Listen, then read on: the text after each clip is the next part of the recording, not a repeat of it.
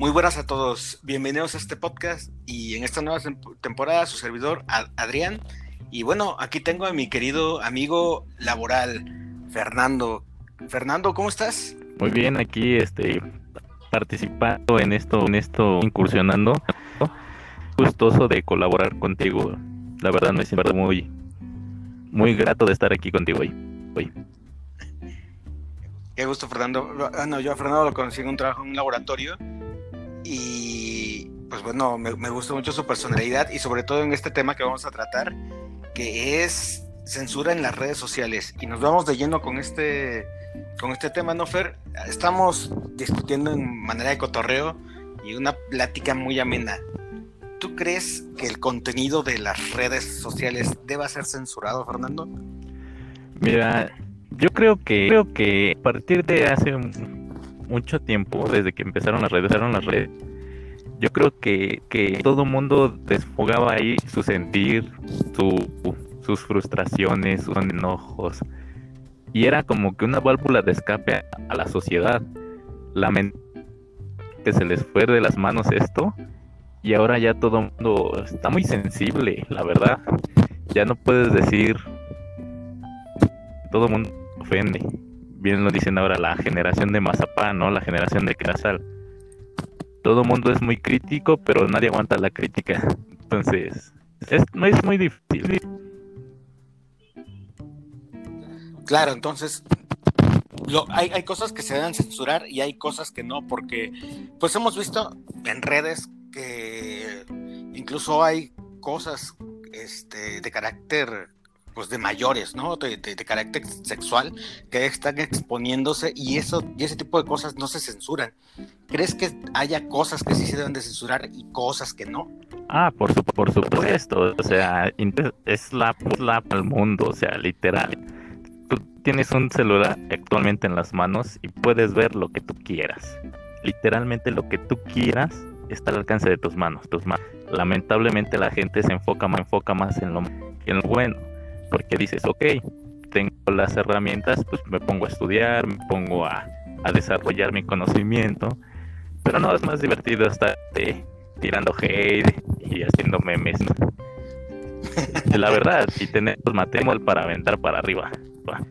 Y entonces, esto viene, yo creo que esto es lo que le da miedo a, al gobierno, a la gente poder, porque dicen, pues, ya no, ya no tenemos a la gente a la sometida. Pero sin embargo, yo creo que la información se pierde entre el querer informar y el punto crítico de la misma sociedad. Yo creo que hay mucha desinformación y esto es lo que se debería censurar. Claro. Eh, no, no, sí, sí, sí, claro. debe de haber un control en lo que, pues como dices, ¿no? En lo que se debe de, censurar, en la desinformación más que nada, ¿no? Sí, por supuesto. O sea, tan solo ya ahorita te digo, ya todo es censurable. No vamos muy lejos. Facebook, Facebook cuando conoce el caso, el caso de y ahora ya no es solo de que te censure la página, sino que te censura la misma sociedad. Tus mismos amigos te censuran. Es lo más, lo peor, ¿no? La gente que tú, que tú, con la que tienes, tienes contacto, se siente ofendida, ofendida por lo que tú presas o por lo que tú llegas a pensar y a decir. Entonces, oye, ¿sabes qué? Que yo estoy de acuerdo en una postura, ah, yo no estoy de acuerdo, ¿sabes qué? Te reporto Facebook no se da la tarea de investigar si el, si el válido no es válido, simple y sencillamente le llega el reporte, ah, vas variado. En el mejor de los en casos como mí, pues me bloquearon la cuenta. y no solo Facebook, Instagram, TikTok, todo mundo tiene esa facilidad de, de, no me gusta tu contenido, en lugar de dar, de darle, vámonos, ¿no? me, desvinculo de tu contenido, me paso a otro canal. No, es más fácil reportarlo y que te censuren a ti. Y eso es lo triste. Porque mucho, mucha gente que, gente que se dedica a generar cosas de buena calidad, calidad, tiene sus haters, van para atrás, para, sin importar si es buen contenido, mal contenido, o si es apropiado o no es apropiado. Claro, pues eso entre buen, buen y mal contenido, pues es que eso lo decide cada quien, ¿no? O sea, yo, yo decido si, tu, si tus bromas son buenas para mí, a pesar de que sean ofensivas para cierto grupo, pero para mí son buenas, ¿no? Y este y a otra persona, en vez de, de, dejarte de seguir, de, de, decir voy a bloquear tu contenido, este, prefiere de reportarte, ¿no? Exactamente. Y pues eso siempre va a haber y eso siempre ha existido. No vamos más lejos. Antes era en la televisión, ¿no? Mucho contenido se censuraba. ¿Y qué pasaba? Pues lo veías por afuera, lo veías escondidas y demás. Actualmente yo creo que ese es el punto, punto. Yo creo que la censura como que no es tanto de las redes sociales, sino a, cualquier nivel. y eso es lo más difícil. Yo siempre lo he dicho. Vivimos una sociedad que le gusta la sinceridad, pero muy poca gente la soporta. Muy poca gente aguanta la crítica. Entonces, quieren sinceridad, pero no están dispuestos a, a recibir o aceptar la crítica como tal. Eso y aparte también que la gente sí tira con todo. O sea, luego ya no son ya no son críticas, ya es ya es un entre haters y trolls es un tiramierdero, pero sabroso. Sí, la verdad es que sí, Fernando, tienes toda la razón. Oye, este, quería preguntarte, hace, hace unos momentos hablaste de de Instagram.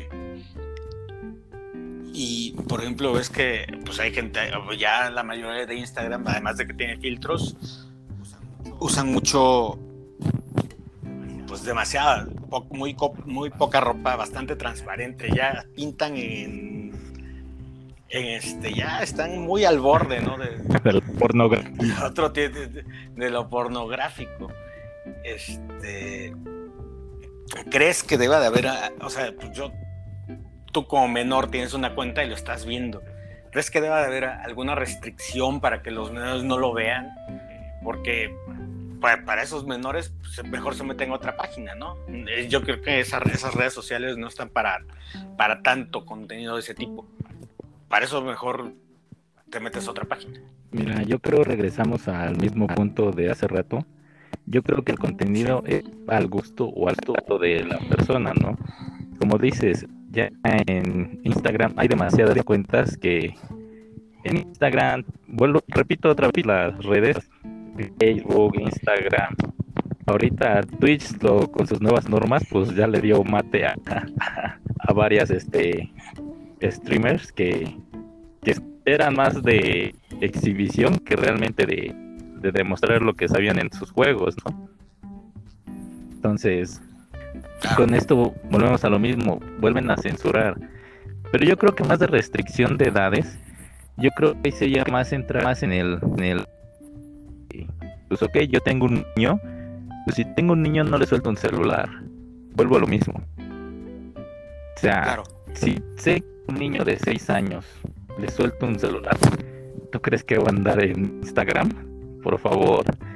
Seguro sí. No, pero independientemente de que ande en Instagram, lo que pueda ver en Instagram, ¿tú crees que no lo va a ver como mencionaste en otras páginas dedicadas igual para adultos? Ah, claro.